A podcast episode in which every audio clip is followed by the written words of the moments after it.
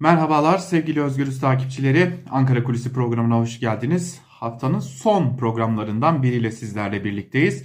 Ee, Tabi haftanın geniş bir bölümünü 12 Şubat'ta muhalefet partileri arasında gerçekleştirilen zirveye ya da muhalefet parti liderlerinin e, verdiği isimle çalışma yemeğine, o çalışma yemeğinde neler konuşulduğuna, bu ortama nasıl gelindiğine ayırmıştık. Bir de e, tabii ki dün önemli bir konuya değinmiştik. MHP lideri Devlet Bahçeli'nin grup toplantısında yaptığı ancak biraz da gözlerden kaçan fakat çok önemli olan o bir çıkışa yer vermiştik. Zira Ankara kulislerinde MHP lideri Devlet Bahçeli'nin elektrik şirketlerinin artan maliyetler nedeniyle ciddi bir şekilde iflas riskiyle karşı karşıya olduğunu görmesi sonucu elektrikte yeniden kamusal alanın yani kamulaştırmanın belki de yeniden öne çıkarılmasına dair bir önerisi söz konusu olmuştu. Tabi bu öneri destekleyen bazı önemli argümanlara da değinmiştik.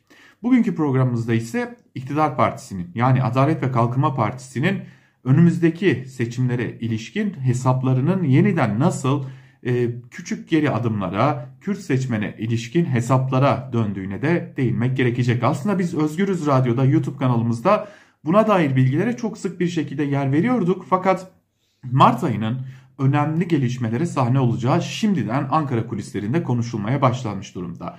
Hatırlatalım CHP Genel Başkanı Kemal Kılıçdaroğlu 9-10 Mart tarihlerinde Diyarbakır'a bir ziyaret düzenleyecek CHP Genel Merkezi'nde bu ziyarete ilişkin gerçekten hummalı bir çalışma var. Kılıçdaroğlu'nun görüşeceği isimlerle temaslar kurulmuş durumda. Kimlerle görüşeceği kısmen belirlenmiş durumda. İddia o ki CHP lideri Kemal Kılıçdaroğlu HDP'nin önceki dönem eş genel başkanı olan ve yaklaşık da 6 yıldır Edirne F tipi kapalı cezaevinde tutuklu bulunan Selahattin Demirtaş'ın eşi Başak Demirtaş ile bir görüşme gerçekleştirecek. Öte yandan 2015'te Sur'da, Diyarbakır Sur'da çatışmalı ortama tepki gösterdiği sırada e, bir polis kurşunuyla ki bu iddianameyle sabitlendiği için bunu söylüyoruz. Hayatını kaybeden e, eski Diyarbakır Barosu Başkanı Avukat Tahir Elçi'nin de eşi Türkan Elçi ile de bir görüşme gerçekleştirmesi planlanıyor. Öte yandan CHP'nin e, Diyarbakır seyahatine birçok gazetecinin davet edildiğini biliyoruz. Özellikle takip edilmesini istiyor CHP Genel Merkezi de bu ziyareti.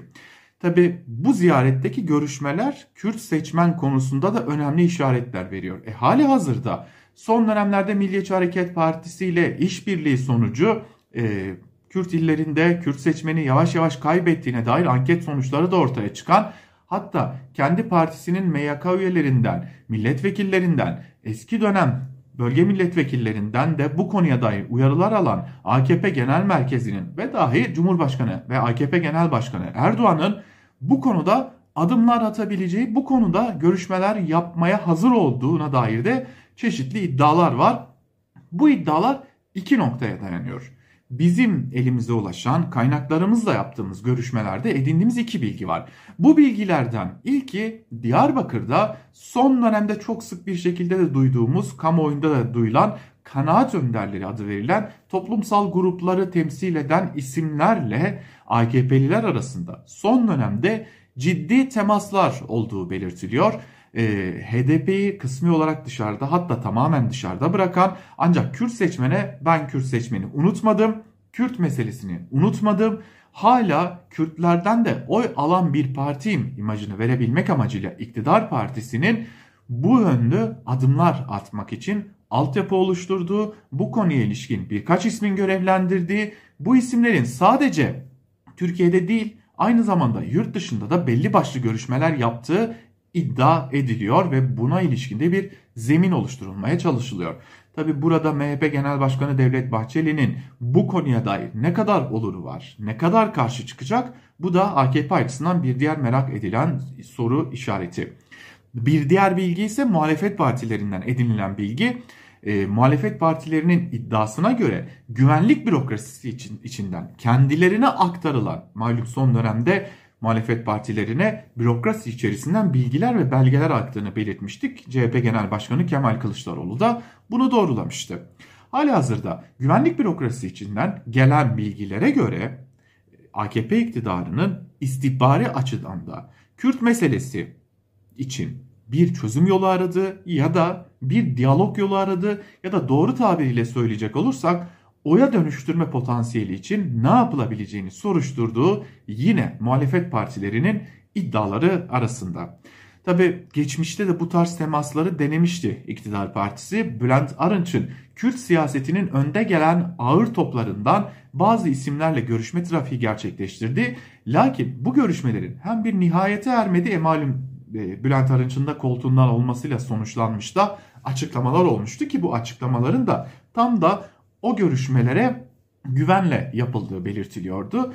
Fakat Halkların Demokratik Partisi içerisinden gelen önemli bir değerlendirmeyi aktararak bitirmek gerekecek olursa HDP AKP'nin son dönemdeki bahsi geçen temaslarının ya da girişimlerinin arayışlarının iki noktaya dayandığını düşünüyor. Bunların birincisi elbette Kürt seçmenin AKP'den uzaklaşmaya başlamasıyla birlikte ortaya çıkan erimenin önüne geçme amacı.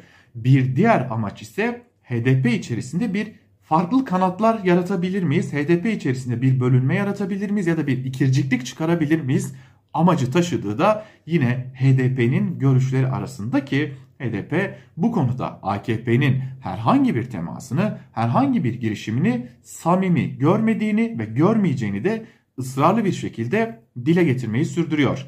Evet son dönemde çeşitli temasların olduğu iddiası Ankara'da giderek konuşulurken önümüzdeki günlerde özellikle Mart ayında belki de CHP lideri Kemal Kılıçdaroğlu'nun Diyarbakır temaslarının ardından bu konunun daha da hararetleneceği iktidar cenahı dahil olmak üzere tüm Ankara kulislerinde konuşuluyor diyelim.